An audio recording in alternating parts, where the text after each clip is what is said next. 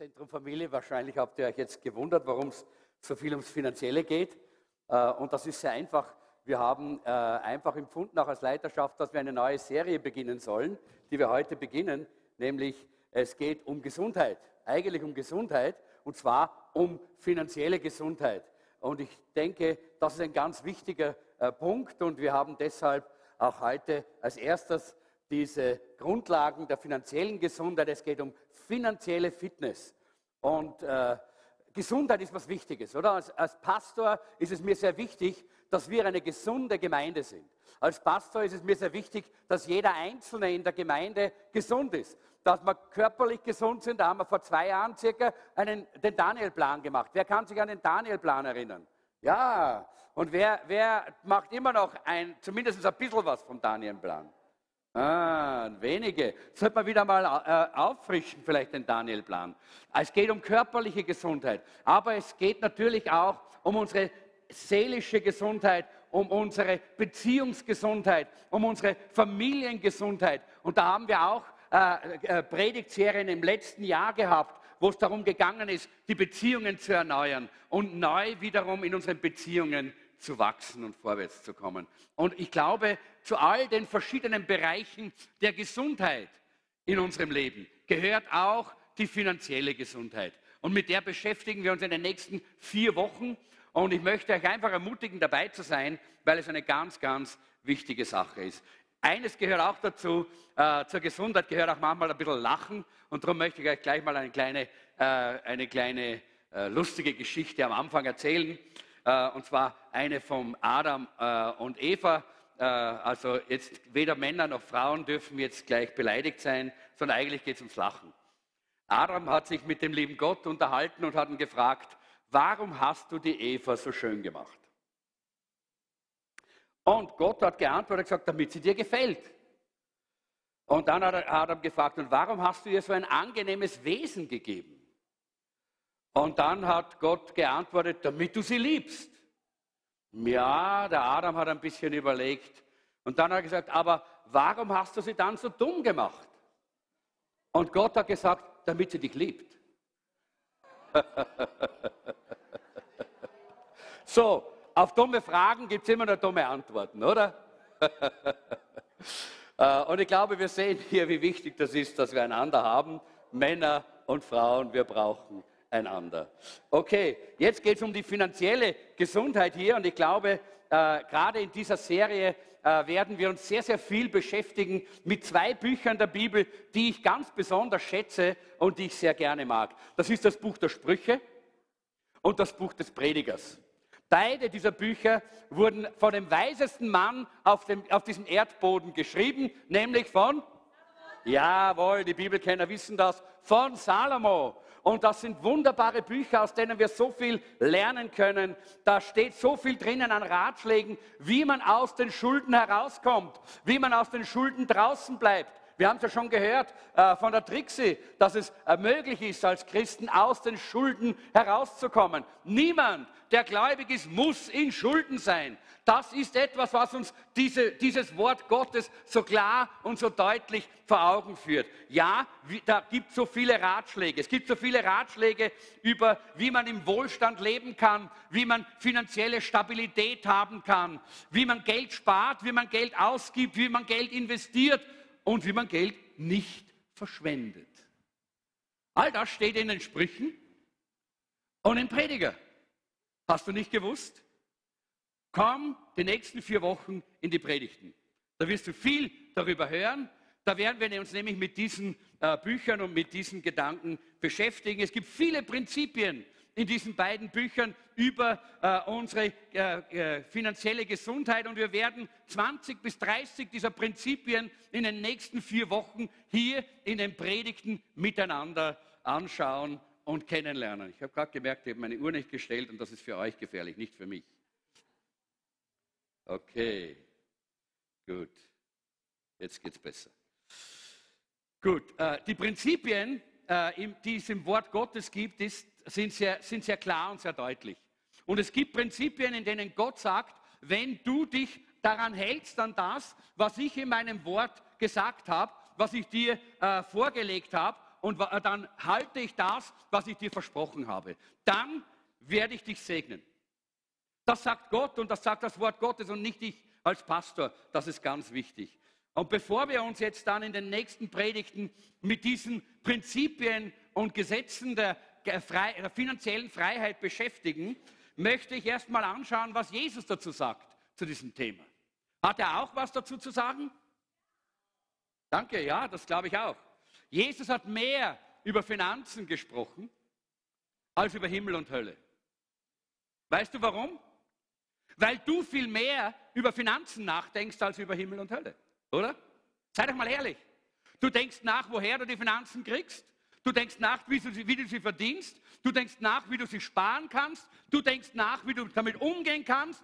Äh, und, wie, äh, und all das beschäftigt dich Tag ein und Tag aus dein ganzes Leben lang. Aber wie oft denkst du an Himmel und Hölle?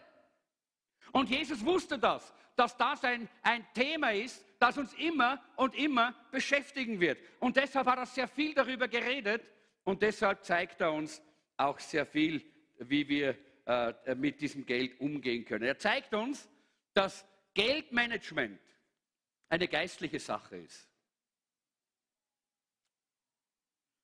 Jetzt habt ihr gedacht, naja, wann wird er endlich wieder über was Geistliches reden? Ich rede die ganze Zeit schon über geistliche Dinge. Denn die Bibel spricht so klar und so deutlich, dass Geld einen geistlichen Einfluss hat auf unser Leben, weil es auch ein geistliches Prinzip ist. Wir haben eine Macht in dieser Welt und die heißt Mammon.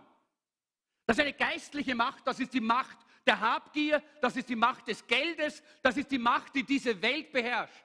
Und Jesus wusste das. Und deshalb hat er so viel geredet über das Geld, damit wir nicht unter dieser Macht leiden müssen, damit wir als Christen, die wir Jesus kennen, nicht gebunden und geknechtet sind von den Finanzen, sondern dass wir über die Finanzen regieren, dass nicht die, wir den Finanzen dienen, sondern dass die Finanzen uns dienen. Das ist ein geistliches Prinzip, Leute. Ein Prinzip, das wir lernen dürfen und das der Heilige Geist uns klar machen möchte. Es geht darum, dass der Heilige Geist uns erleuchten möchte, damit wir Gottes Wort auf diesem Gebiet richtig verstehen.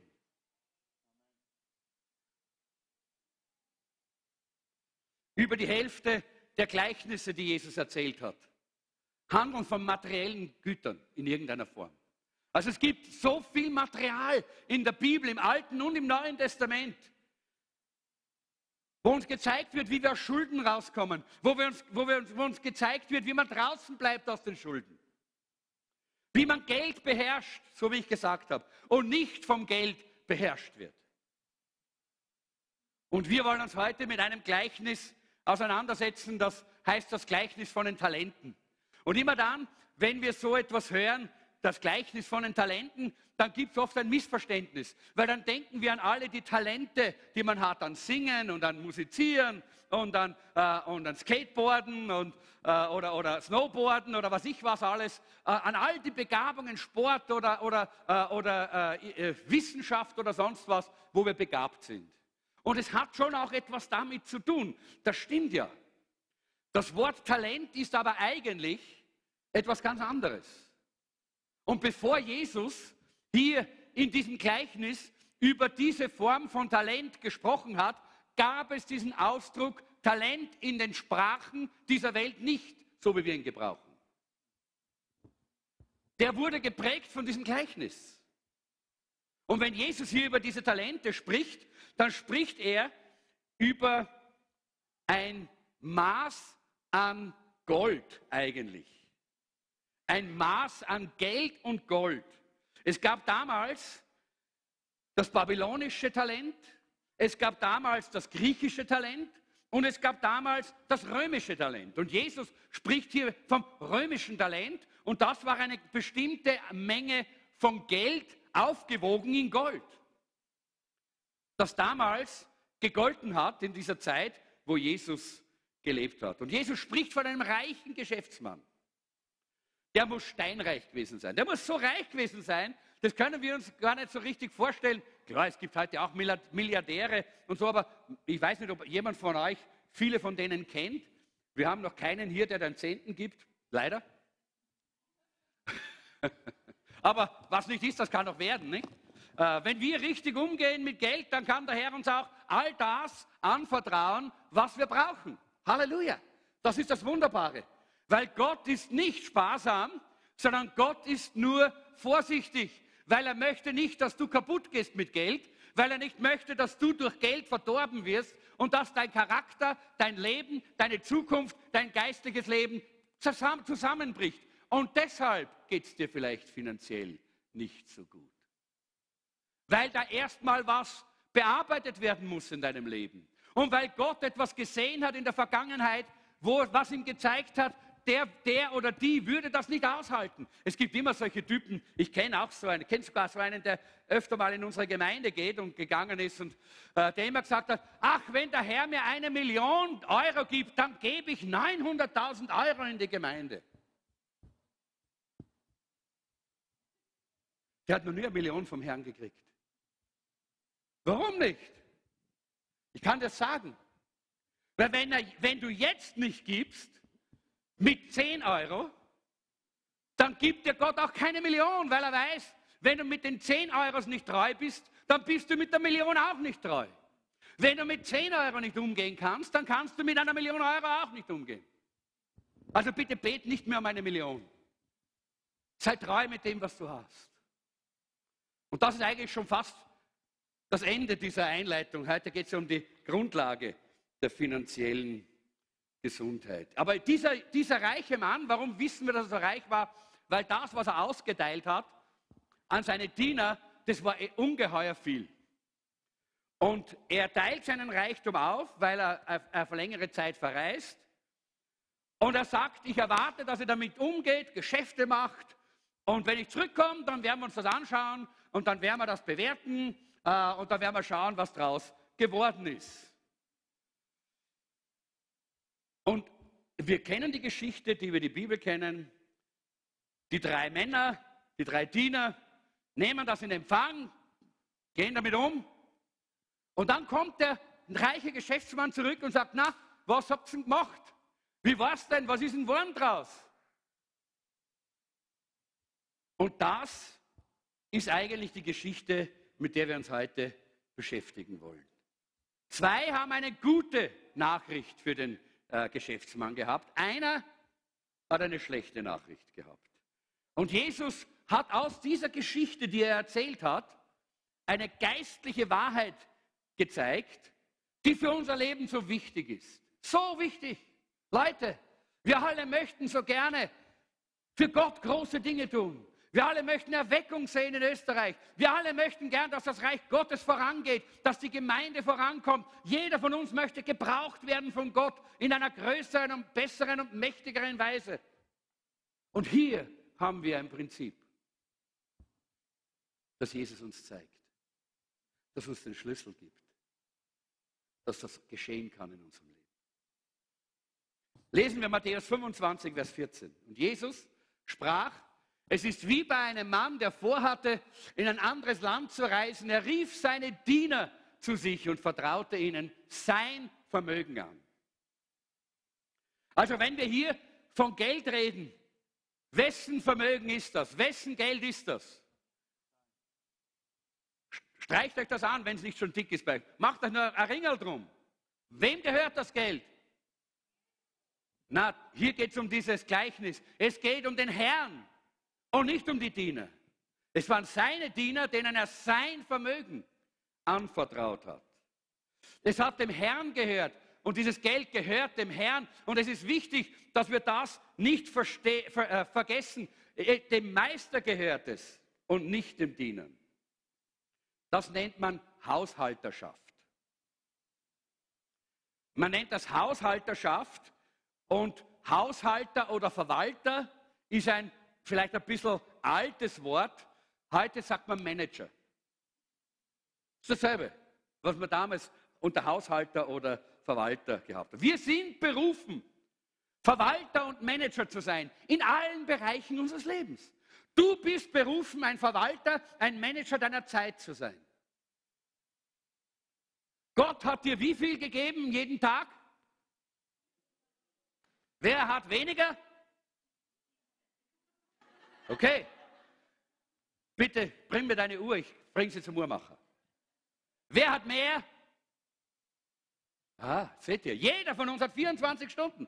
Gott gibt uns 24 Stunden, jeden von uns. Aber wir sind Verwalter. Was in diesen 24 Stunden geschieht, wie wir sie gebrauchen, das liegt nicht an Gott. Das liegt an dir. Das liegt an mir. Das ist meine Verantwortung. Ich bin Haushalter. Ich bin Verwalter. Wir sind berufen, Verwalter oder Manager unseres Einflusses zu sein. Ich glaube, über all diese Dinge haben wir in den letzten Monaten mal gepredigt, oder? Pastor Martin, haben wir doch, oder? Genau.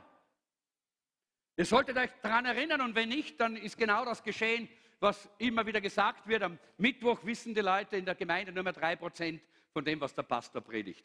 Deshalb wäre es heute gut mitzuschreiben, Leute.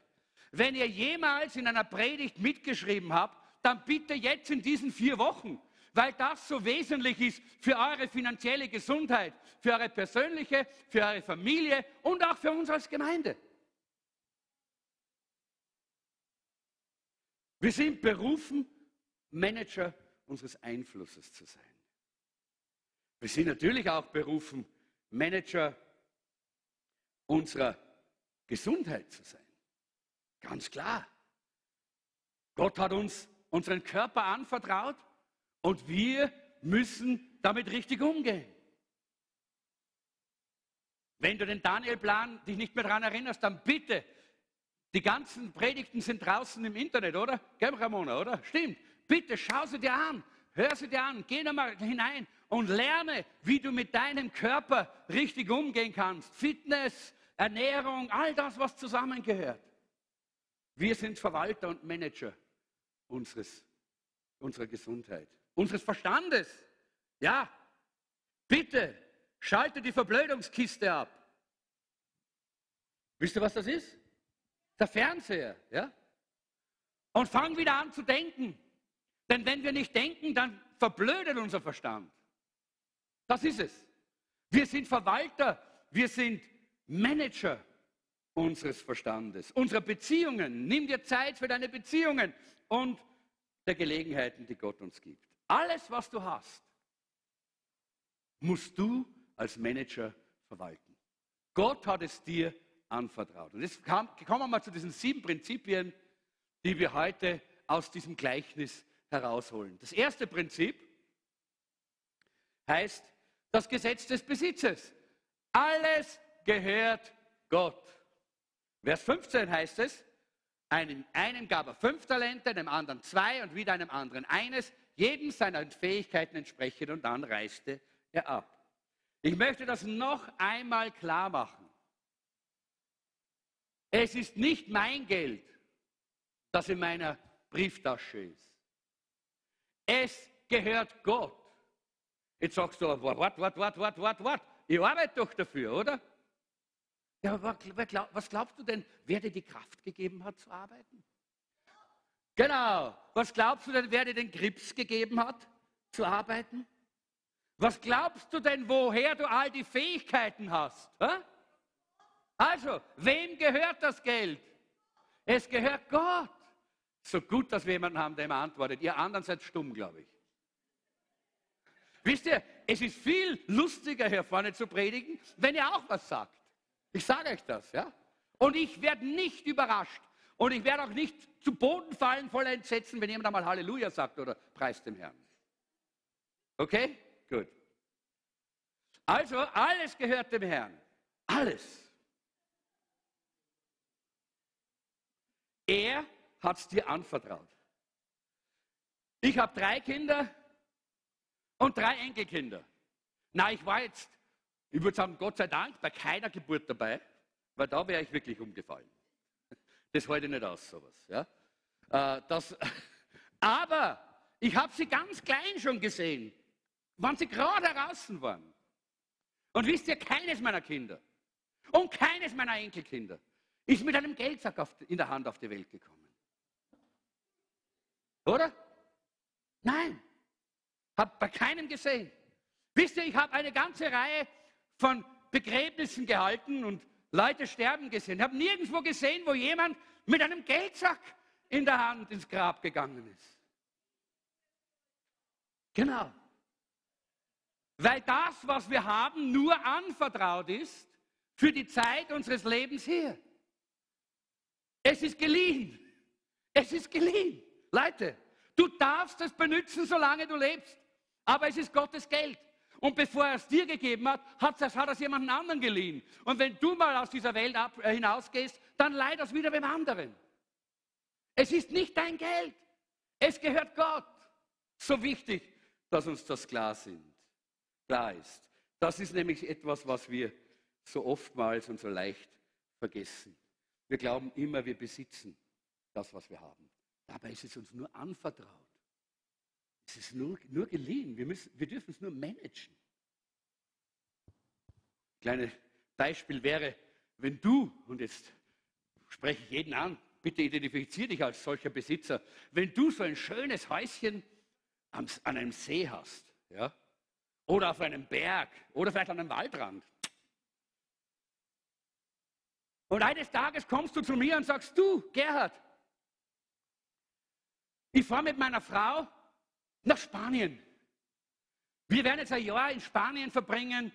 Es gefällt uns dort und wir möchten gerne mal dort sein. Hier ist der Schlüssel. Du kannst mit deiner Frau dort einziehen in dieses Haus und du kannst dort wohnen und kannst es gebrauchen. Und ich sage, uh, super. Ich habe immer geträumt von einem Häuschen am Waldrand. Wenn jemand den Schlüssel geben möchte, bitte nach der Versammlung. Ihr versteht, was ich meine. Und ich ziehe ein mit der Jeanette. Ja? Wir ziehen ein, wir machen es uns gemütlich, wir leben dort ein ganzes Jahr. Es ist schön, es ist herrlich. Und am Ende des Jahres läutet das Telefon und du rufst an und du sagst, hey Gerhard, uns gefällt es da in Spanien so gut, wir bleiben noch ein Jahr. Ihr könnt weiterbleiben im Haus, genießt es nur. Danke. Und wir bleiben im Haus. Ein weiteres Jahr. Wir genießen das Haus. Am Ende des Jahres leitet wieder das Telefon und du bist wieder dran und sagst, hey Gerhard, es ist so traumhaft in Spanien. Es ist so schön. Wir bleiben noch ein Jahr. Ihr könnt ruhig noch drinnen bleiben. Genießt es. Danke. Und wir genießen das dritte Jahr in diesem Haus. Und so irgendwann einmal im vierten Jahr, auf einmal kommst du zurück und du sagst, na, jetzt möchte ich wieder einziehen. Und ich sage, was? Was meinst du damit, einziehen? Du ziehst hier ein? Das ist mein Haus. Ja? Ich bin jetzt dreieinhalb Jahre schon da drinnen, das ist mein Haus. Ja? Dann würdest du sagen, spinnst du? Ich habe das geliehen, aber es gehört nicht dir. Und weil wir unser Geld von Gott und unsere, unser Gut und unsere Gaben und Begabungen so lange von Gott geliehen bekommen, ja, meinen wir, es gehört uns. Wir haben uns so gewohnt dran, dass wir damit umgehen, als wäre es unseres, als würde es uns gehören, aber es gehört nicht uns, es gehört immer noch Gott. Und deshalb sind wir ihm immer noch Rechenschaft schuldig. Wir müssen da immer daran denken. Und wisst ihr was? Das entspannt mich. Weil dann habe ich weniger Sorgen. Weil wenn ich was verliere, ist es nicht meins, es ist seins. Es, ich bin viel weniger unter Druck, wenn mir klar ist, es ist nicht meins, es ist seins. Und letztendlich sorgt er dafür, für das, was ihm gehört. Und darum haben wir hier diese, äh, diese Geschichte von Jesus. Und vielleicht fragen wir uns, wovon redet Jesus hier, wenn er hier von diesen Talenten redet. Äh, und da habe ich ein bisschen nachgeschaut. Ein römisches Talent, das war 36 Kilo Gold. Ich habe heute äh, nachgeschaut, gestern nachgeschaut. Eine Unze Gold hat zurzeit den Wert von 1097 Euro. Und ich habe das umgerechnet. Das bedeutet, ein Talent ist 1,3 Millionen Euro. Jetzt wissen wir, dass der ganz schön reich war, oder? Der Geschäftsmann. Zwei Talente 2,6 Millionen Euro. Drei Talente, fünf Talente 6,5 Millionen Euro. Das haben sie zum Verwalten bekommen. Keine Kleinigkeit, nicht Kleingeld, nicht das Sparschwein, ja, sondern das sind ordentliche Beträge gewesen. Dieser Geschäftsmann hatte Vertrauen zu seinen Dienern. Und wisst ihr, das ist, was, was Jesus uns zeigen möchte. Gott gibt dir Vorschussvertrauen in deinem Leben. Bevor du noch irgendetwas gemacht hast mit dem, was Gott dir anvertraut hat, gibt er dir ein Vorschussvertrauen. Er gibt dir Gaben, er gibt dir Begabungen und er gibt dir auch finanzielle Mittel. Und die Frage ist, wirst du dieses Vertrauen auch positiv erwidern? Gott hat in dich eine große Investition gemacht. Wir werden dann später noch einmal drüber reden. Das zweite Gesetz oder die zweite Prinzip hier ist in dieser Geschichte das Gesetz der Zuteilung. Gott hat mir das Geld geliehen. Er hat es zugeteilt. Ich habe darüber schon geredet. Äh, das ist nichts, äh, es heißt hier, der eine Diener bekam fünf Talente und er begann sofort mit dem Geld zu arbeiten und gewann weitere fünf dazu. Der andere äh, gewann, ebenso gewann der, der zwei Talente bekommen hatte, zwei weitere dazu. Der aber, der nur ein Talent bekommen hatte, grub ein Loch in die Erde und versteckte das Geld seines Herrn. Wir haben hier die Zuteilung. Der Geschäftsmann gibt jedem eine Portion. Und zwar eine Portion, die er sich nicht selber aussuchen kann. Aber eines ist klar, Jesus sagt ja, jeder kriegt was. Jeder bekommt etwas. Wir wissen, das habe ich oftmals hier schon gesagt, äh, jeder Mensch hat mehr als 600, 700 verschiedene Begabungen. Glaubst du nicht, oder? Aber wenn du dein Leben genau durch, äh, durchforstest und anschaust, was du alles an Begabungen von Gott bekommen hast, was Gott dir alles anvertraut hat, ist ungeheuer. Aber natürlich, dem einen ein bisschen mehr, dem anderen ein bisschen weniger. Und es ist so, dass Gott uns äh, nicht alle gleichermaßen begabt und äh, die Dinge anvertraut, sowohl in unserem persönlichen als auch im finanziellen. Aber es ist sehr wichtig, dass wir hier verstehen, das, was der, was der Geschäftsmann den Dienern gibt, dieses Geld, ist zum Gebrauch da. Sofort heißt es, er begann sofort mit dem Geld zu arbeiten. Man gebraucht Geld. Das heißt, man gebraucht Geld und setzt es ein. Es ist ein Gebrauchsgegenstand. Geld ist ein Gebrauchsgegenstand. Man muss Geld gebrauchen und Menschen lieben. Wenn du das umdrehst, dann hast du eine Katastrophe in deinem Leben. Wenn du anfängst, das Geld zu lieben und die Menschen zu gebrauchen, dann bist du in großen Schwierigkeiten. Leider geschieht das sehr oft in unserer Zeit, bei Geschäftsleuten. Äh, leider geschieht das sehr oft heutzutage bei Menschen, die in leitenden Positionen in Wirtschaft stehen, äh, die, die die Prinzipien des Wortes Gottes nicht kennen. Die lieben das Geld und sie gebrauchen Menschen um zu diesem Geld zu kommen. Aber Menschen müssen geliebt werden. Und Geld muss gebraucht werden. Das zeigt uns auch dieses Gleichnis hier. Und deshalb sollst du nie Geld lieben. Du sagst vielleicht, ist das Geld nicht eigentlich in der Bibel, äh, zeigt die Bibel nicht, dass das Geld böse ist? Sagt die Bibel nicht. Sondern die Liebe zum Geld, die Liebe zum Geld, das ist die Wurzel allen Übels, sagt die Bibel. Die Liebe zum Geld. Geld ist völlig neutral. Du kannst es positiv oder negativ gebrauchen. Du kannst damit anderen Menschen helfen oder du kannst andere, für andere Menschen Zerstörung einkaufen. Ja? Beides ist möglich. Es ist eine Entscheidung, wie wir es gebrauchen.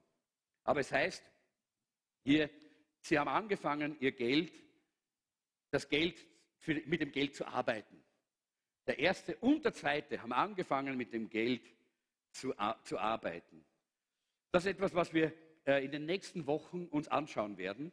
Wie können wir unser Geld in der richtigen Art und Weise äh, in Gebrauch bringen? Wie können wir es richtig einsetzen, richtig gebrauchen, so damit das geschieht, was Gott eigentlich geplant hat und wir alle gesegnet sind und finanzielle Gesundheit haben? Deshalb möchte ich euch sagen, Bleibt in diesen nächsten vier Wochen ja nicht zu Hause. Geht nicht ins Schwimmbad, auch wenn es noch so heiß ist.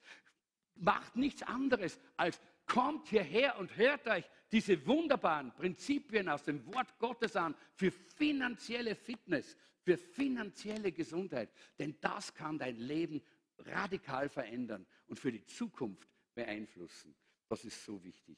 Der Grund, warum Leute äh, immer im, äh, in Schulden sind und bleiben, das ist, weil sie immer für das Geld arbeiten und weil sie nicht gelernt haben, das Geld für sich arbeiten zu lassen. Die Bibel sagt, es muss umgekehrt sein. Das Geld arbeitet für uns und nicht wir für das Geld. Das ist ein ganz anderes Denken. Das ist eine ganz andere Einstellung und Haltung, die die Bibel uns zeigt, die wir eigentlich haben sollten. Wir müssen lernen, wie wir das tun können. Und das lernen wir in dieser Serie äh, finanzielle Fitness. Und das solltest du unbedingt dabei sein. Das musst du, äh, das musst du äh, studieren, damit du es lernst, wie das Geld für dich arbeiten kann. Geld ist ein wunderbarer Diener, aber ein schrecklicher Herr. Wenn Geld dich unter die, äh, äh, unterjocht, dann ist es der Mammon, der dich unterdrückt. Und das Geld wird deine Familie zerstören, wird deine Ruhe zerstören, deinen Schlaf rauben. Es wird dir so vieles kaputt machen. Deinen Frieden, deine Freude, alle, die Motivation, alles wird weg sein. Aber es ist ein wunderbarer Diener. Es kann uns dienen, wenn wir es lernen, wie das geht. Und du, wie weißt du, ob Geld ein Diener in deinem Leben ist oder ob es dein Herr geworden ist, dem du dienst? Ich kann dir eine Diagnose geben. Schau mal dein Leben an. Wenn das Geld dein Herr geworden ist, dann schafft, er, schafft das Stress in deinem Leben. Dann kontrolliert es dich dann ist dein Denken ständig damit beschäftigt. Dann hast du ständig damit zu tun. Und es heißt hier, er gibt dieses Geld seinen Dienern, die einen investieren es, setzen es also ein und der andere vergräbt es. Und hier ist eigentlich der Punkt, den ich damit machen möchte. Du kannst selber wählen, was du mit dem tust, was Gott dir anvertraut hat. Du kannst nicht wählen, was Gott dir anvertraut. Das ist seine souveräne Entscheidung. Aber du kannst wählen, was du mit dem tust, was Gott dir anvertraut hat. Und wenn du wählst, dann wird Gott dich beobachten. Er wird schauen, wie du umgehst damit. Denn es ist ein Zeichen deiner Treue, wenn du so damit umgehst, wie er gesagt hat, dass du es tun sollst, wie das Wort Gottes es zeigt. Denn wenn du einmal in den Himmel kommst, dann wird Gott nicht sagen, warum warst du nicht so begabt wie deine Schwester? Oder warum hast du nicht so viel Geld verdient wie dein Bruder? Oder dieses oder jenes. Nein, Gott wird nur sagen, ich habe dir dieses und jenes anvertraut. Was hast du damit gemacht? So einfach.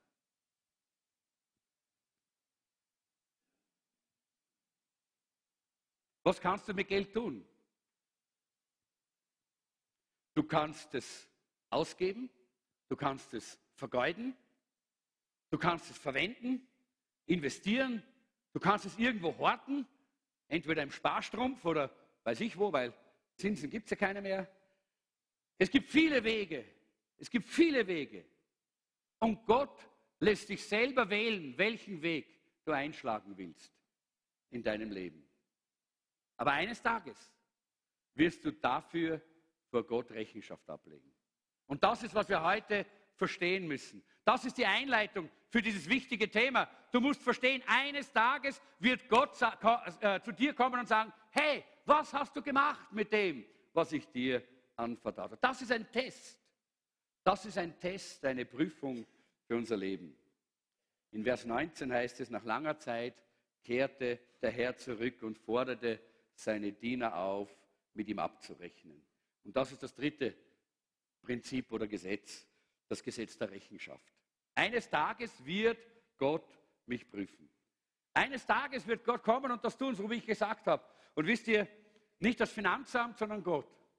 Und wisst ihr, was der Unterschied ist? Wenn du vom Finanzamt geprüft wirst, dann verlangt das Finanzamt, dass du viele Unterlagen bringst.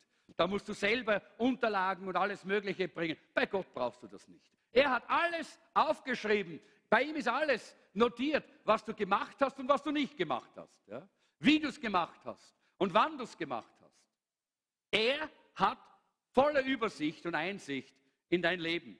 Das ist das Wunderbare. Äh, und es ist dumm, durchs Leben zu gehen und zu glauben, dass man diese Rechenschaft eines Tages nicht äh, abgeben muss. Denn Gott hat eine Investition in unser Leben gemacht. Er hat in dich investiert. Er hat dir besondere Gaben gegeben. Er hat dir Fähigkeiten gegeben, Gelegenheiten geschenkt. Und die Frage ist, was tust du damit? Wenn du an den Himmel kommst und sagst, ja, ich habe viel Geld verdient, ich bin in Pension gegangen und dann bin ich gestorben. Die falsche Antwort bei Gott. Weil Gott wird sagen, hey, ich habe dich nicht auf diese Welt gestellt, dass du für dich selber lebst. Ich habe dir die Gaben und Begabungen nicht anvertraut, damit du sie für dich selber gebrauchst, für dich selber einsetzt und nur an dich selber denkst, sondern ich habe dich dort hineingestellt, damit du dienen kannst mit diesen Gaben, damit andere gesegnet werden, damit ich offenbar werde in dieser Welt durch deine Gaben und Begabungen, die ich dir anvertraut habe, auch durch dein Geld. Dafür hat Gott uns all das eigentlich gegeben und anvertraut. In Römer 14, Vers 12 heißt es, so wird also jeder von uns über sein eigenes Leben vor Gott Rechenschaft ablegen müssen. Ich weiß, jetzt rede ich ein bisschen von, äh, ich weiß nicht, ob das bei euch immer noch so ist, bei den jungen Leuten, aber so in der Zeit, wie ich so jung war, aus der, aus der äh, äh Matura gemacht habe und meine, meine Militärdienst hinter mir gehabt habe und so und so, war, war das ein bisschen so, da war es klar, da haben viele so bisschen verantwortungsvoll, verantwortungslos gelebt. Man hat einfach so gelebt und dahin gelebt. Man hat sich keine Gedanken gemacht über die Zukunft. Und, und äh, das ist ganz nett einmal. Ja? Aber irgendwann einmal muss man sagen, so kann es nicht durchs Leben gehen. Ich kann nicht ohne Verantwortung für mein Leben in meine Hand zu nehmen, durch dieses Leben zu gehen. Weil Gott hat mir Dinge anvertraut, über die ich verantwortlich bin. Ich muss diese Verantwortung akzeptieren und annehmen. Weil wenn ich es nicht tue, dann bin ich früher oder später ein Gast beim Obdachlosendinner am Rennweg. Das war. Ich sage euch eines, das sind Leute, die sind hochintelligent. Manche von ihnen, nicht alle, aber manche. Solchen, mit solchen, neben solchen bin ich gesessen. Mit solchen habe ich geredet bei diesen Essen mit Jesus. Und die haben tolle und wunderbare Ausbildungen gehabt aber die haben irgendwann einmal die Verantwortung für ihr Leben über Bord geworfen. Und dadurch ist es bergab gegangen, weil sie mit den Gaben und Begabungen, die Gott ihnen gegeben hat, nicht weiter umgegangen sind. Und so geschieht es, wenn Leute und wie Leute verschuldet werden. Man geht verantwortungslos um mit dem Geld und dann wundert man sich, dass man irgendwo da landet, wo man ist. Aber in diesem Gesetz der Rechenschaft heißt es, eines Tages wird Gott kommen. Und wir müssen ihm einfach Rechenschaft geben. Der erste von diesen dreien hat einen guten Bericht gehabt. Ja? Zuerst kam der, der die fünf Talente erhalten hat, der brachte die anderen fünf Talente. Stell dir vor, 6,5 Millionen Euro hat er verdient in der Zeit. Und er sagte, Herr, fünf Talente hast du mir gegeben, diese fünf habe ich dazu gewonnen. Und was sagt sein Herr? Ein Geschäftsmann, der sagt, ach so ein Blödsinn, 6,5 Millionen Euro. Na, der sagt, sehr gut, sag er ja, oder? 100% Zinsen, Leute, wer hat das heute? Wenn wir 1% kriegen, dann waren wir schon froh, oder? Aber natürlich sagt er sehr gut, der Herr. Du bist ein tüchtiger und treuer Diener. Du hast 100 Prozent dazu gewonnen. Was für eine tolle und herrliche Arbeit hast du geleistet. Dasselbe aber mit dem zweiten Mann. Er hat auch einen guten Bericht gehabt. In Vers 22, dann kam der, zweite, äh, der, der die zweiten Talente erhalten hat. Der Herr sagt er, zwei Talente hast du mir gegeben. Hier sind die zwei, die ich dazu gewonnen habe. Sehr gut, sagt der Herr wieder. Das sind wieder 100 Prozent. Ja? Natürlich freut sich der Geschäftsmann. Und Gott freut sich, wenn wir mit unseren Talenten das Reich Gottes ausbreiten, wenn wir 100 dazu gewinnen. Hey, wenn du jeden Tag einen Menschen zu Jesus führst, das wäre 100 Prozent, dass du äh, gewinnst, nicht? Weil du hast jeden Tag die, die, Kapazität, jeden Tag die Möglichkeit, jeden Tag bist du da als erlöster Mensch und hast eine gewaltige Botschaft. Die Botschaft, dass man erlöst werden kann. Das Zeugnis, dass Gott dich erlöst hat. Halleluja. Leider haben wir das nicht. Kann ich auch nicht sagen von mir. Aber wenn wir das hätten, dann hätten wir auch die 100 Prozent. Ja? Und Gott freut sich darüber. Er freut sich sogar über 50 Prozent. Auch über 25 Prozent. Aber er freut sich, wenn wir arbeiten mit den Dingen. Und dann kommt nämlich der dritte. Und da sehen wir die Tragik. Und viele Christen, leider, viele Christen landen an dem Platz dieses dritten Mannes. Das heißt, zuletzt kam auch der, der, der ein Talent bekommen hatte. Herr sagte, ich wusste, dass du ein harter Mann bist. Hey, das ist doch das erste, die erste Aussage. Was für eine Aussage. Er dreht den Spieß um, er versucht, den Chef zu beschuldigen. Ja? Und ihm die Schuld zuzuschieben. Und wir kennen das, oder?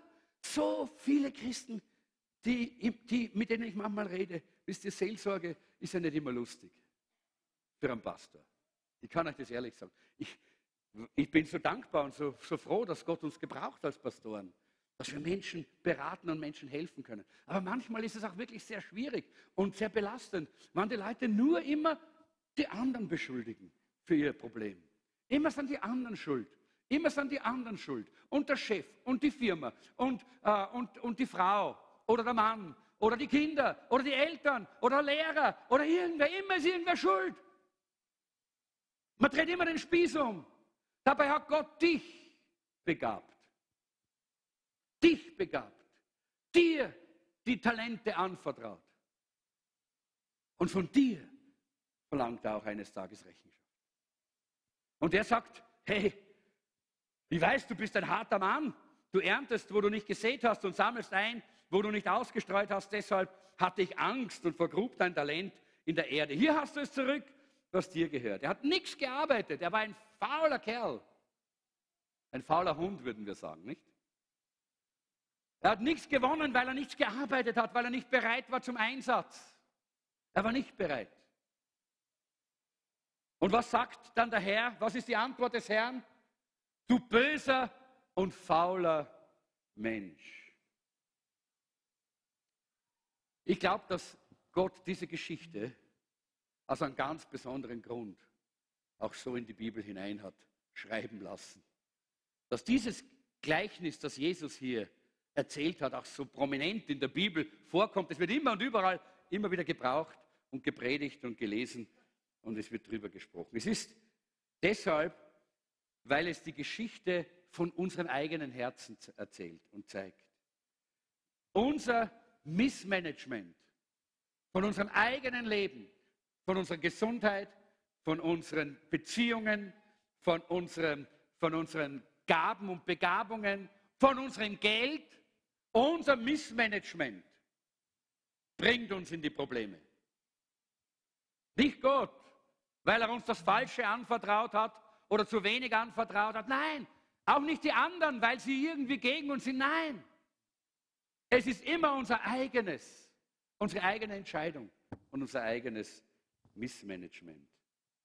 Aber wir sind immer die Opfer. Und das meinte ich mit der Seelsorge. Ach, wie viele Opfer kommen da zu mir? Ach, ich bin ein Opfer von dem. Und ich bin ein Opfer von der. Und ich bin ein Opfer von dieser Situation. Und ich bin ein Opfer. Wir sind alle Opfer, alle immer Opfer. Leute, das hat eigentlich die Bibel gar nicht so, oder? Wo, wo steht das in der Bibel? Nein, Gott hat uns Gaben anvertraut. Ich weiß, dass wir manchmal auch in schweren Zeiten, in schwierigen Situationen, in, in, in Problemen drinnen stecken, wo wir Hilfe brauchen. Und das möchte ich jetzt gar nicht unterbewerten. Aber hier geht es um das, was hier Jesus zeigt. Dieser Diener, er erklärt sich selber zum Opfer. Ich kann nichts dafür, du bist der, du bist der Böse, sagt er zu dem Herrn. Ja? Da hast das wieder. Und es gibt so viele Leute, die verpfuschen und verbocken ihr eigenes Leben. Und sie kommen sich immer wie, wie die Opfer vor. Leute, wir als Christen brauchen das nicht. Halleluja. Das ist die Botschaft der Bibel. Das ist die Botschaft, die wir predigen in diesen Wochen. Wir können einen anderen Stil des Lebens haben. Wir können Sieger sein. Wir können mit Gott überwinden, weil er uns in seinem Wort auch die Prinzipien und die Ratschläge gegeben hat, die wirklich ziehen, die wirklich funktionieren. Und den Heiligen Geist, der uns hilft, das umzusetzen. Halleluja.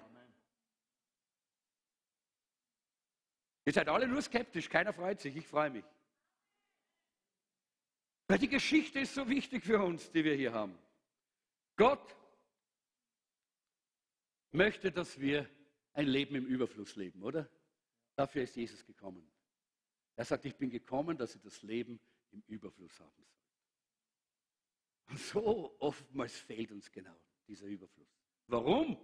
Weil Gott schuld ist und böse ist? Nein, sondern weil wir in unserem Herzen das nicht bereinigt weil wir ein Missmanagement in unserem Leben haben und weil wir nicht das Wort ernst genommen haben. Und das, was das Wort zum Thema, diesem Thema sagt. In Sprüche 19.3 heißt es, manche bringen sich durch eigene Torheit in Schwierigkeiten, aber die Schuld schieben sie dem Herrn zu. Das steht ganz genau. Wir sehen dann eben, dass der, dass der Herr dann noch sagt zu diesem Dritten, du hättest mein Geld wenigstens zur Bank bringen können, dann hätte ich es bei meiner Rückkehr mit Zinsen zurückbekommen. Das vierte Prinzip ist das Gesetz der Nutzung. Ich muss mit Gottes Geld weise umgehen. Das ist wichtig. Gott will, dass ich etwas tue mit dem, was ich habe und dass ich weise damit umgehe. Geld ist wie der Stallmist auf einem Bauernhof. Der Stallmist auf einem Bauernhof äh, hat, äh, der, der, hat, der hat zwei Seiten. Wenn ich ihn nehme und auf das Feld hinaus streue, dann ist er Dünger, der alles unterstützt, was dort wächst. Wenn ich ihn auf einen Haufen zusammenlege, dann stinkt er gewaltig. Oder? Und genauso ist es mit Geld. Geld können wir entweder einsetzen und gebrauchen und dann ist ein Segen für viele, oder wir können es zusammenlegen und horten oder, oder in irgendeiner Form nur für uns gebrauchen und dann fängt es zu stinken an in unserem Leben. Gott will, dass ich das, was er mir anvertraut hat, auch gebrauche. Und eigentlich ist das eine harte Aussage wenn der Herr dort sagt, und Jesus verwendet diese Worte, du böser und du fauler Diener oder Knecht. Wenn ich an einen bösen Menschen denke, dann denke ich jetzt nicht an falsche Handhabung von irgendwas, oder? Da denkt man eigentlich an böse Dinge, an, an Mord, an Raub, an, äh, an Vergewaltigung, an, an, an, alle die, das ist böse. Ja? Das ist das Böse für uns. Ja? Aber Jesus verwendet hier dieses, diesen ganz krassen Ausdruck böse, weil er hiermit sagt, wenn wir mit dem, was Gott uns anvertraut hat, falsch umgehen oder gar nicht umgehen, wir wollen nicht damit umgehen, wir wollen es einfach vergraben, weil es uns zu mühsam ist oder weil wir einfach nicht, äh, nicht, nicht bereit sind, Gottes, Gottes Prinzipien gehorsam zu sein dann ist das böse, dann ist das Sünde. Und es braucht Umkehr von so einer Haltung, damit wir in den Segen Gottes hineinkommen. Umkehr bedeutet, ich bekenne, ich habe da was falsch gehabt da drin. Ich habe gedacht, das gehört mir, ich kann tun, was ich will und das geht Gott gar nichts an. Nein, Leute. In dem Augenblick gehen wir den falschen Weg und Zielverfehlung, Harmazia heißt das in der Bibel, ist Sünde. Und genau darum geht es hier, Jesus, dass wir das verstehen. Es geht ihm nicht darum, uns zu verdammen, sondern uns aufmerksam zu machen, dass wir umkehren müssen. Er hat alles vorbereitet. Im Wort haben wir alles drin. Es geht darum, dass wir es erkennen und dass wir umkehren. Das gilt für alle Bereiche unseres Lebens. Es muss eingesetzt, es muss gearbeitet werden mit dem, was Gott uns anvertraut hat. Zum Beispiel auch mit den, in, äh, mit, mit den Begabungen, die wir haben. Ich bin so dankbar, dass es Leute gibt in unserer Gemeinde, die ihre Begabungen einsetzen äh, in Diensten. Jetzt sind wir schon eine Zeit lang gesessen. Darf ich euch bitten, dass ihr alle mal aufsteht? Und dass ihr euch alle mal umdreht, nach, ganz nach hinten und mal da hinten schaut auf die, die da hinten in diesem Kobel da sitzen. Schaut ja aus wie ein, kleines, wie so ein kleiner Stall. Das sind die Techniker. Ja? Die Techniker, die uns dienen mit ihren Gaben, die sie bereit sind einzusetzen. Da steht mal auch auf, ihr Techniker. Ja? Zeigt es euch nur. Ja? Na, du, musst dich du kannst doch schon dein Gesicht zeigen, Buria. Genau, super. Schaut mal, das sind Menschen, die ihre Gaben einsetzen, die bereit sind, mit ihren Gaben etwas zu tun und zu arbeiten. Und jetzt könnte ich viele andere Dienste auch noch aufzählen, aber die habe ich gerade vor Augen gehabt, die möchte ich euch zeigen. Es gebt mir ihnen einmal einen kräftigen Applaus.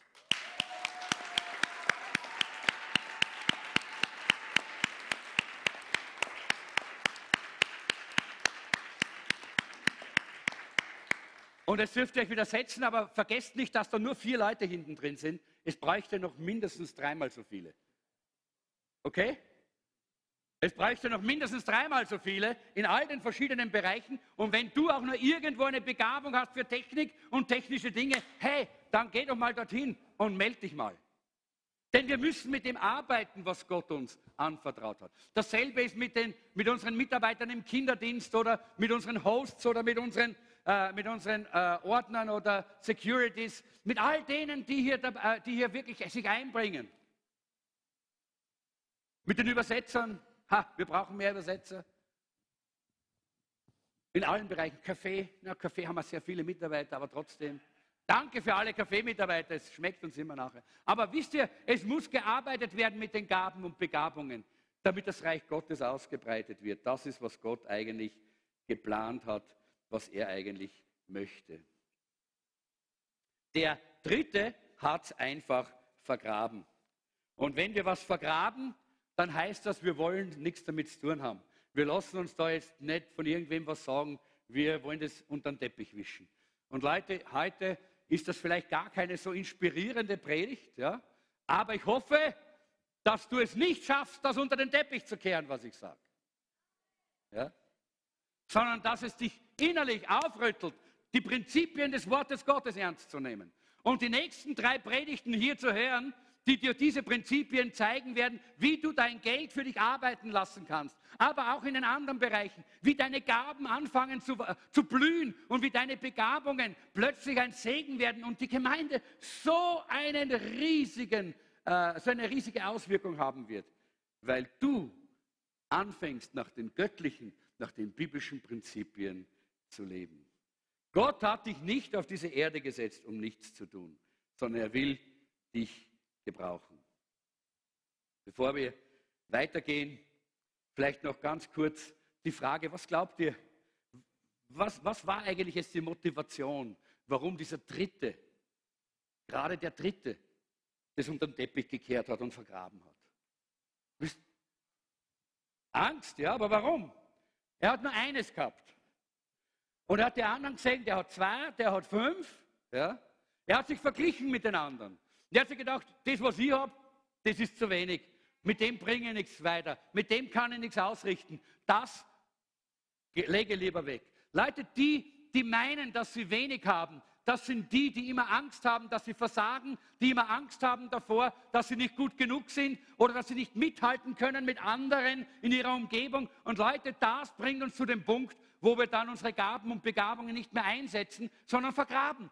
Hey, mit dem kleinsten und geringsten, was du hast, wo du glaubst, dass es so gering ist, kann Gott dich so gewaltig gebrauchen, dass Menschen gerettet werden und dass ganze Orte, Städte, Familien gesegnet und verändert werden. Denn Gott ist der Besitzer und nicht du. Und er gebraucht. Er hat es anvertraut damit du es einsetzt, aber er sorgt dafür, dass es auch im Gebrauch gesegnet wird. Manche meinen, weil ich kein Superstar bin, deshalb kann ich nichts tun. Leute, es gibt eine Geschichte in der, in der Bibel, die, die möchte ich vielleicht ganz äh, unbedingt noch ganz kurz äh, einfließen lassen. Hier ist die Geschichte von diesen zwei Jüngern. Zwei Jünger im Umfeld von Jesus. Und vielleicht kannst du dich mit dem identifizieren. Zwei Jünger, die beide schwer versagt haben. Das ist der Judas und der Petrus. Beide haben Jesus verleugnet. Beide haben Jesus verraten. Beide haben dieselbe Sünde, das, das, das, dasselbe Versagen hinter sich gehabt. Und trotzdem ist es anders weitergegangen. Warum? Weil es nicht um das Versagen geht, sondern um den Umgang damit. Wir haben gerade jetzt, äh, wir werden Anfang Mai, werden Jeanette und ich wieder nach Zentralasien reisen, um dort äh, zwei Wochen lang dort auch Leiter und Pastoren auch zu trainieren. Und das Thema diesmal heißt äh, äh nach, nach vorne versagen. Failing forward. Nach vorne versagen. Weißt du, was das ist, nach vorne versagen? Ja? Wer, wer weiß das? Ja? Einer weiß es. Das heißt, der, der, das hat der, äh, der, der Judas nicht, nicht verstanden. Er hat versagt und er hat sich gedacht, oi, oi, oi, und hat, hat angefangen, sich selbst zu bemitleiden, hat sich um sich selbst gedreht, hat sich äh, in Tränen aufgelöst, hat sich selber leid getan, dass er jetzt so einen Fehler gemacht hat und zu guter Letzt ist er in Depressionen versunken und hat sich selbst das Leben genommen. Petrus hat genau dasselbe gemacht, aber er hat einen anderen Weg eingeschlagen. Er hat den Schritt nach vorne gemacht und nicht zurück. Den Schritt auf Gott zu, den Schritt auf Jesus zu. Wie Jesus ihm begegnet, geht er nicht weg, sondern er geht auf Jesus zu, fällt nieder vor dem Herrn. Tut Buße. Vorwärtsversagen bedeutet, dass unsere Versagen und unser Fehler, auch wenn du es auch äh, noch so plastisch vor dir hast und du meinst, es wird dich immer begrenzen, nein, es kann dich nur unterstützen, wenn du es mit dem Herrn tust, wenn du es dem Herrn hinlegst. Wenn du, äh, wenn du, wenn du verstehst, ohne Versagen lernst du nichts. Ohne Versagen lernst du nichts. Das ist das Beste, was dir passieren kann, dass du mal versagst. Aber das musst du richtig verwenden und sagen, Jesus, jetzt habe ich was gelernt. Hilf mir, dass ich damit richtig umgehe in der Zukunft. Das ist so wichtig. Das ist der Grund, warum wir Kurse anbieten, wie Begegnung mit Gott Wochenende, äh, wie Vertiefungskurse, wie, äh, da, da ist einer, der heißt Entdecke deine Gaben, einer dieser Kurse. Und wie Jüngerschaftsschule und Leiterschaftsschule, Bibelschule, das sind alles äh, äh Gelegenheiten, wo wir lernen können, äh, dass wenn wir Fehler machen, wenn wir versagen, dann können wir dieses Versagen als etwas Positives nehmen. Wir können lernen daraus. Wir können zum Herrn gehen und sagen, Herr, meinen Teil, wo ich schuldig bin, lege ich dir hin, vergib mir. Aber jetzt lass mich lernen und vorwärts gehen. Und du wirst immer stärker werden, wenn du das so tust. Das ist so schön. Jesus nimmt einen, nimmt nicht den, die, die Superhelden zu Pfingsten. Wer predigt zu Pfingsten? Ja, der Versager, oder? Nicht die Superhelden, die alles gut gemacht haben und alles klar. Nein, der, der. Ja, aber er hat die, die richtigen Schritte gemacht. Er hat nach vorne versagt. Er, hat auf, er ist auf den Herrn zugegangen und er hat gelernt, was er daraus lernen musste. Und darum hat Gott ihn auch gebraucht. Deshalb lege deine Angst ab, dass du zu wenig hast, dass du zu klein bist, dass du nicht gut genug bist. Leg die Angst ab. Gott hat dir es anvertraut, damit du es gebrauchst. Und wenn du versagt hast, hab keine Angst, dass das jetzt nie wieder was wird. Nein, sondern sag, Herr, ja, ich habe was gelernt. Danke, dass ich lernen durfte. Aber bitte, mein, vom, äh, nimm, nimm, mein, nimm, die Schuld weg, wenn ich eine Schuld dabei habe, aber dann gehe ich voran, dann mit dem, was ich gelernt habe. Das ist so wichtig. Das fünfte, und da möchte ich jetzt gerade nur schnell drüber gehen, denn die Zeit ist vorbei. Das fünfte ist das Gesetz der Motivation. Das heißt, ich werde erfolgreich sein, aber ich muss gegen diese Angst kämpfen. Da haben wir jetzt eh schon drüber geredet. Das sind diese Ängste. Wir kämpfen gegen diese Ängste. Wir können uns entscheiden, ob wir entweder eine Selbstmitleidsparty machen, wo wir uns selber bemitleiden, oder wir können sagen, Herr, danke, dass ich was lernen durfte. Ich gehe mit dir voran. Und da heißt es hier im Vers 28, 29, nehmt ihm das Talent weg und gebt es dem, der die zehn Talente hat, denn jeden, der hat, wird gegeben und er wird im Überfluss haben. Wer aber nicht hat, dem wird auch das genommen, was er hat. Das ist genau, das, das ist deine Haltung. Wenn du die Haltung hast, Herr, auch wenn ich versagt habe, ich habe deine Gaben, ich habe die Geschenke, die du mir gegeben hast und ich will damit weitergehen, dann wird Gott dich segnen und er wird dir mehr geben. Das sechste Prinzip oder Gesetz heißt das Gesetz der Anwendung. Wenn ich es nicht gebrauche, verliere ich es. Das, das, wissen wir vom Sport. Wenn wir unsere Muskeln nicht trainieren, dann werden schlapp. Wenn äh, ein Talent, wenn man Musik nicht mehr praktiziert, dann verliert man es. Das ist ganz etwas Natürliches, aber es ist auch im Geistlichen so. Es ist auch im Finanziellen so.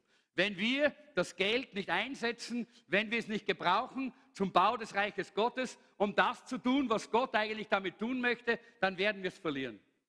Dann haben wir, eben, haben wir es eben nicht. Das ist ja das. Das Wunderbare ist eigentlich, äh, das ist diese, dieses, das Letzte und damit schließe ich, äh, das Gesetz der Kompensation. Gott wird mich für gutes Geldmanagement belohnen. Es ist ja so, dass Gott schaut, ob wir auch wirklich treu sind mit dem, was er uns anvertraut. Und Geld ist da ein ganz wichtiger Faktor, weil wir immer mit Geld zu tun haben. Geld und Gut ist ein Faktor. Und wenn wir, und, und Jesus sagt ja, wie sollte man euch echtes, geistliches Gut anvertrauen, wenn ihr über den Geld, über, den, über dem, was ihr hier im Irdischen habt, nicht treu seid. Und Gott schaut, ob er dir im Himmel mehr anvertrauen kann. Und er sieht das in der Art und Weise, wie du mit Geld umgehst, das er dir anvertraut hat, in der Art und Weise, wie du mit deinen Gaben und Talenten umgehst, die er dir anvertraut hat. Da sieht er das, da erkennt er das. Wenn du von etwas mehr brauchst, dann gib es Gott. Wenn du mehr Zeit brauchst, dann gib Gott mehr Zeit. Wenn du mehr Energie brauchst, dann gib Gott mehr von deiner Energie. Wenn du mehr Hirn brauchst, dann gib Gott mehr von deinem Hirn, indem du mehr Wort Gottes in, dein, in, in, dein, in dein, äh, deinen Verstand hinein, äh, hineinholst. Wenn du mehr Geld brauchst, dann gib Gott dein Geld. Das ist genau konträr zu dem, wie die Welt es sieht. Und das sind die Prinzipien, die wir lernen in dieser Serie. Wenn wir die göttlichen Prinzipien beachten, die gehen ganz gegen unsere fleischliche, menschliche Natur. Aber wenn wir sie beachten und ihnen gehorchen, dann werden wir das Leben im Überfluss leben. Solange wir glauben, wir müssen alles nach dem Verstand, nach, den, nach dem Denken dieser Welt machen, werden wir immer arm sein, werden wir immer in Problemen stecken, werden wir in allen Dingen immer im Hintertreffen sein, weil, wir, weil das nie funktioniert, weil Gott uns nicht dabei segnen kann. Geld ist da irgendwie die Nagelprobe äh, und, äh, dafür und Gott wird uns dafür auch segnen. Wir sehen das, wenn wir hier schauen äh, in, diesem, äh, in diesem Vers 21, da heißt es, du bist ein tüchtiger und treuer Diener, du bist mit wenigen treu umgegangen, darum will ich dir viel anvertrauen, komm herein zum Freudenfest des Herrn. Drei Dinge, die Gott tut mit uns, wenn wir treu sind. Das sind drei wunderbare Dinge, nicht wahr, die wir hier finden. Erstens, äh, dass er, er bestätigt uns. Er sagt, hey, du bist ein toller, ein wunderbarer Diener. Das ist super, äh, wie, du, wie du arbeitest mit dem, was ich dir gegeben habe. Du bist ein guter, äh, guter Diener, ein guter Knecht. Das, wisst ihr, wenn Gott so zu uns redet, dann jubelt unser Herz, oder? Wer möchte, dass Gott das zu dir sagt? Ja, Gott will das zu dir sagen. Hey. Und deshalb fordert er uns ja auf, dass wir dem Wort Gottes gehorsam sind. Das zweite ist Beförderung. Er sagt, weil du über den Kleinen treu warst, will ich dich über Großes setzen. Du kriegst mehr von dem, was du ihm gibst. Mehr von dem. Das ist das Prinzip des Reiches Gottes. Wir geben und Gott gibt noch viel, gibt viel mehr zurück. Und das letzte, feiern. feiern ist schön, oder?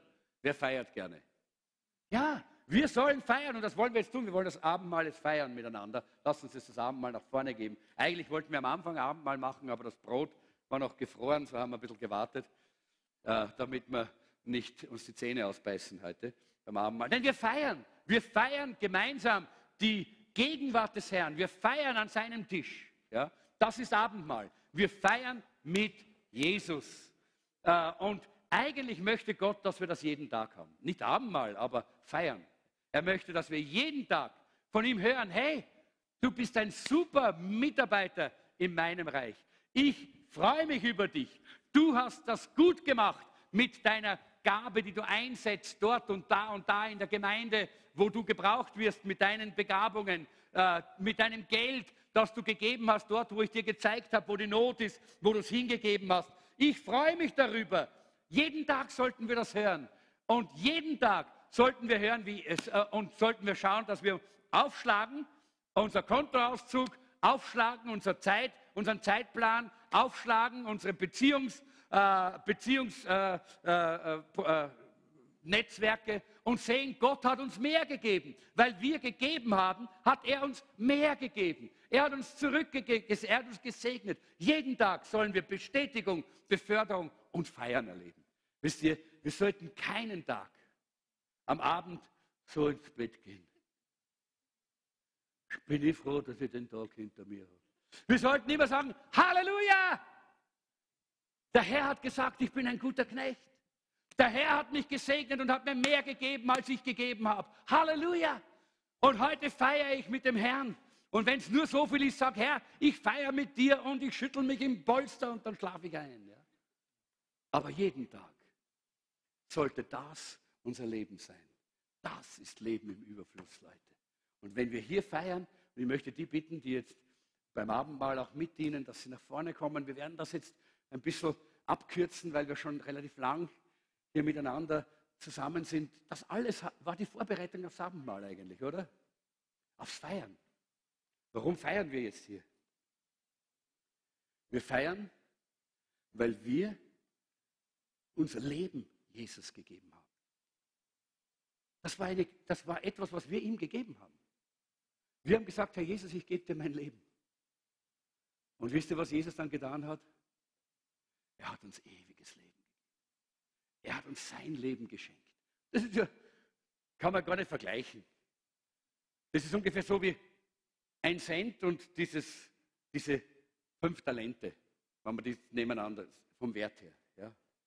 Er hat uns ewiges Leben gegeben.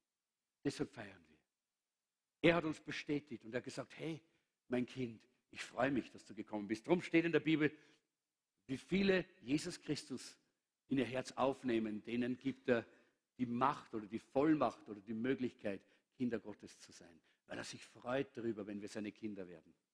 Und er bestätigt uns dabei. Und er befördert uns. Plötzlich befördert er uns in das neue Leben hinein. Wir haben ewiges Leben. Unser Leben äh, hat eine Ewigkeitsperspektive. Halleluja. Leben im Überfluss. Halleluja. Nicht dieses begrenzte, ewige, ewige, jammernde, äh, ewige negative Leben, das die Welt so kennt und das auch leider manche Christen leben. Nein, wir haben die Prinzipien Gottes verstanden. Wenn wir ihm geben, dann gibt er vielfach zurück. Und dieses Leben feiern wir heute, das er uns zurückgegeben hat. Das feiern wir hier im Abendmahl. Denn der Apostel Paulus sagt, dass wir da, wenn, immer wenn wir das tun, dann denken wir daran, dass er für uns gestorben und auferstanden ist. Das ist dieses Leben, dieses durchgebrochene Leben, herrliches Leben. Halleluja. Ihr schaut gar nicht begeistert aus. Und ich hoffe, dass diese Serie in diesen vier Wochen euch wieder die Begeisterung schenkt, die wir brauchen. Ich bin so begeistert von Jesus. Ich bin so begeistert von diesen Prinzipien, dass wir nicht in der Armut leben müssen. Dass wir nicht in der Armut, ne, ich meine es nicht nur geldmäßig. Hey Leute, es geht nicht nur ums Geld, es geht ums Leben. Es geht ums Leben. Und ich bin begeistert, dass wir in diesem Überfluss leben können. Und diesen Enthusiasmus braucht, die, braucht unser Land, braucht unser Volk, braucht unsere Stadt. Aber dazu müssen wir uns geben, damit er uns so füllen kann mit diesem Leben. Hast du dich ihm gegeben? Dann lade ich dich ein, das Abendmahl mit uns zu feiern. Hast du dich ihm noch nicht gegeben? Dann lade ich dich ein, dich ihm jetzt zu geben, wenn er noch nicht den ersten Platz in deinem Leben hat. Wenn das Geld noch am ersten Platz ist. Wenn du noch immer dem Geld dienst und nicht das Geld dir dient. Wenn immer noch Mammon dein Leben bestimmt und nicht Jesus. Dann kannst du jetzt sagen, Herr Jesus, ich komme zu dir. Ich möchte jetzt den Besitzer wechseln für mein Leben. Nicht mehr Mammon, nicht mehr ich, sondern du, Herr Jesus, sollst der Besitzer und der Herr meines Lebens sein. Lass uns gemeinsam aufstehen.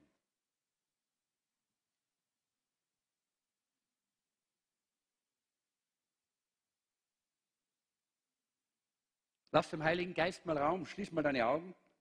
Lass dem Heiligen Geist einmal einen Augenblick, einen Raum, dass er dir zeigt, wie es ausschaut in deinem Leben. Wer ist der Herr in deinem Leben? Wer hat das Sagen? Du selber? Das Geld, die Welt? Oder ist es wirklich Jesus?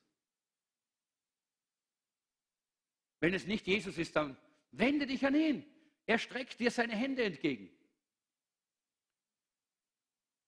Er streckt dir seine Hände entgegen. Und er sagt, komm mein Kind, komm mein Freund, ich möchte dir Leben im Überfluss geben. Aber bevor er dir geben kann, übergib ihm dein Leben. Sag, Herr, hier ist mein Leben, ich gebe es dir.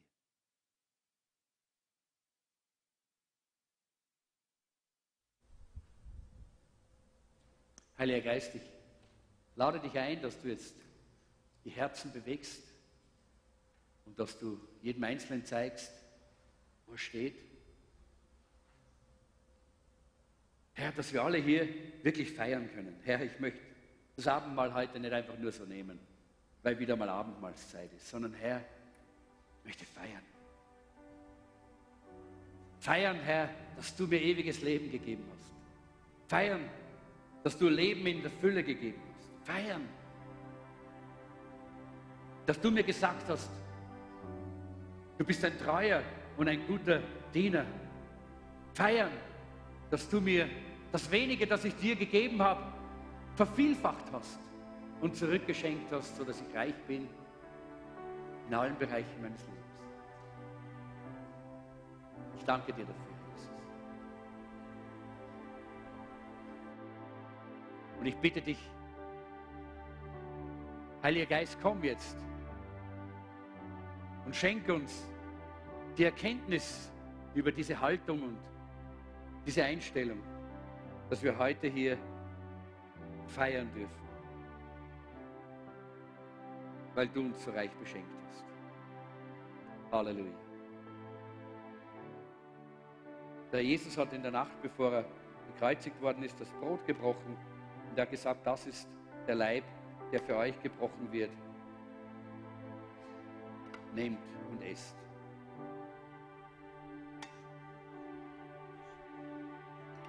Während hier das Brot gebrochen wird, wollen wir einfach den Herrn anbeten und preisen.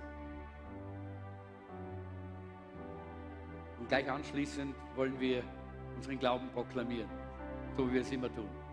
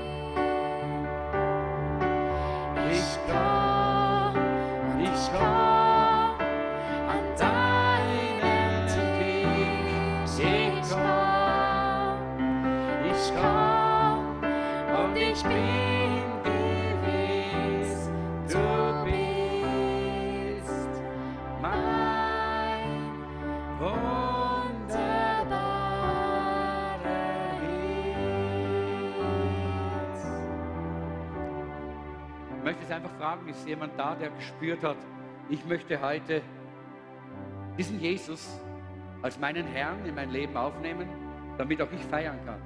Ich habe ihn noch nicht als meinen König, als meinen Herrn. Ich werde, jetzt nicht, ich werde dich nicht nach vorne rufen, ich möchte nur ganz kurz, dass du dir selber und mir und dem Herrn ein Zeichen gibst.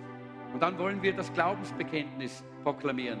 Und wenn du das mit deinen Lippen und mit deinem Herzen proklamierst, dann glaube ich und weiß ich, dass Jesus in dein Herz kommt und dein Leben verändert. Ist jemand da, der sagt heute, heute möchte ich diese Entscheidung treffen, heute will ich, dass dieser Jesus, ja da, eins, zwei, das sind drei, vier, das sind einige, einige Hände, noch jemand, der sagt, ich brauche das heute, denn ich möchte feiern. Ich möchte nicht einfach nur ein religiöses Fest hier haben, sondern ich möchte feiern, weil Jesus mir ein ewiges Leben, neues Leben geschenkt hat. Danke für euch, ihr, die die Hand gehoben habt. Und ich möchte euch einfach jetzt einladen, wenn wir jetzt dieses, dieses Glaubensbekenntnis proklamieren, tu es von ganzem Herzen. Sprich es laut aus, mit deinen Lippen und in deinem Herzen. Und dann sagt die Bibel, wenn wir mit dem Herzen glauben, dass Jesus der Herr ist und mit den Lippen bekennen, dann werden wir gerecht und, äh, gerecht und selig. Das heißt glücklich. Lass uns jetzt unseren Glauben bekennen.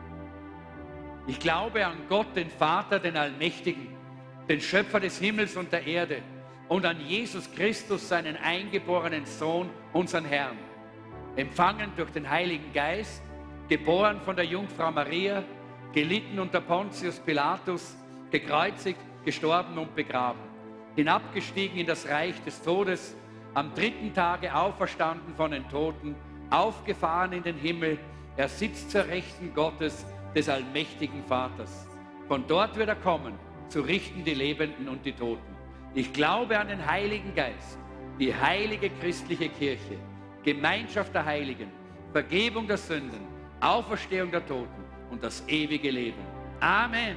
Herr Jesus, ich danke dir, dass du jetzt jeden, der das von ganzem Herzen gebetet hat, auch wirklich segnest und in das Herz jedes Einzelnen einziehst, der im Glauben jetzt ausgesprochen hat, dass du sein Herr bist, dass du sein König bist, der Erlöser, der auferstanden ist.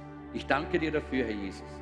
Und ich danke dir, Herr Jesus, dass, so wie es dein Wort sagt, du hast äh, dieses Brot gebrochen und hast dann deinen Leib am Kreuz brechen lassen. So wollen auch wir dieses Brot segnen. Herr, segne dieses Brot jetzt an jeden, der es jetzt essen wird. Ich danke dir dafür, dass wir wissen, Herr, dass wir dadurch auch Heilung empfangen denn in deinen Wunden, in deinem gebrochenen Körper hast du unsere Krankheiten getragen. Und ich bete jetzt, komm mit deiner Heilungskraft, während wir jetzt auch dieses Brot essen, das ein Bild auch dafür ist, dass dort äh, das Lamm gebrochen worden ist, auch schon beim Auszug aus Ägypten. Also, und, und das Volk Gottes war ohne Krankheit. Und wir nehmen diese Gesundheit in Anspruch, Herr. Wenn wir das Abendmahl nehmen und dieses Brot segnen, dann soll es uns auch zur Stärkung, zur Kraft und zur Heilung dienen im Namen Jesu. Und der Jesus hat gesagt, das ist der Leib, der für euch gebrochen wird, nehmt und esst. Der Leib Christi, der für euch gebrochen worden ist. Und nach dem Mahl hat Jesus den Kelch genommen oder den Becher und er hat gesagt, das ist der Kelch des neuen Bundes, das Blut, das für euch vergossen wird. Nehmt und trinkt alle daraus. Herr, wir danken dir für das vergossene Blut, das du am Kreuz vergossen hast. Herr, dieses Blut hat uns gereinigt von aller Schuld, von aller Sünde, von aller Untugend. Danke, dass wir frei sein können heute. Danke, Herr, dass dieses Blut es möglich gemacht hat, dass wir mit dir sterben und mit dir auferstanden sind von den Toten und dass wir heute ein neues Leben leben können, ein ewiges Leben. Denn dieses Blut hat uns gereinigt. Dieses Blut hat die Macht der Sünde gebrochen. Dieses Blut hat dem Satan den, äh, das, das Haupt zertreten. Wir danken dir dafür und wir segnen jetzt diesen Becher in deinem Namen, im Namen Jesu. Und wir nehmen es im Gedächtnis, Herr, an das, was du getan hast, aber auch in dem Wissen, wenn wir es trinken, gibst du uns Kraft und eine Begegnung mit deiner wunderbaren, erlösenden und liebenden Hand. Wir danken dir dafür. Halleluja. Das ist das Blut, das für euch vergossen worden ist, der Kelch des neuen Bundes. Nehmt und trinkt, hat Jesus gesagt. Ich möchte es einfach nochmal darauf hinweisen, dass das Abendmahl für alle die ist, die wirklich Jesus im Herzen haben, die Jesus kennen. Es geht nicht um Denominationen, es geht um Jesus im Herzen. So wie ich es jetzt die ganze Zeit schon klar gesagt habe. Wenn du Jesus im Herzen hast, bitte, dann komm und feiere. Nicht komm und iss und trink, komm und feiere, dass er dir ewiges Leben geschenkt hat.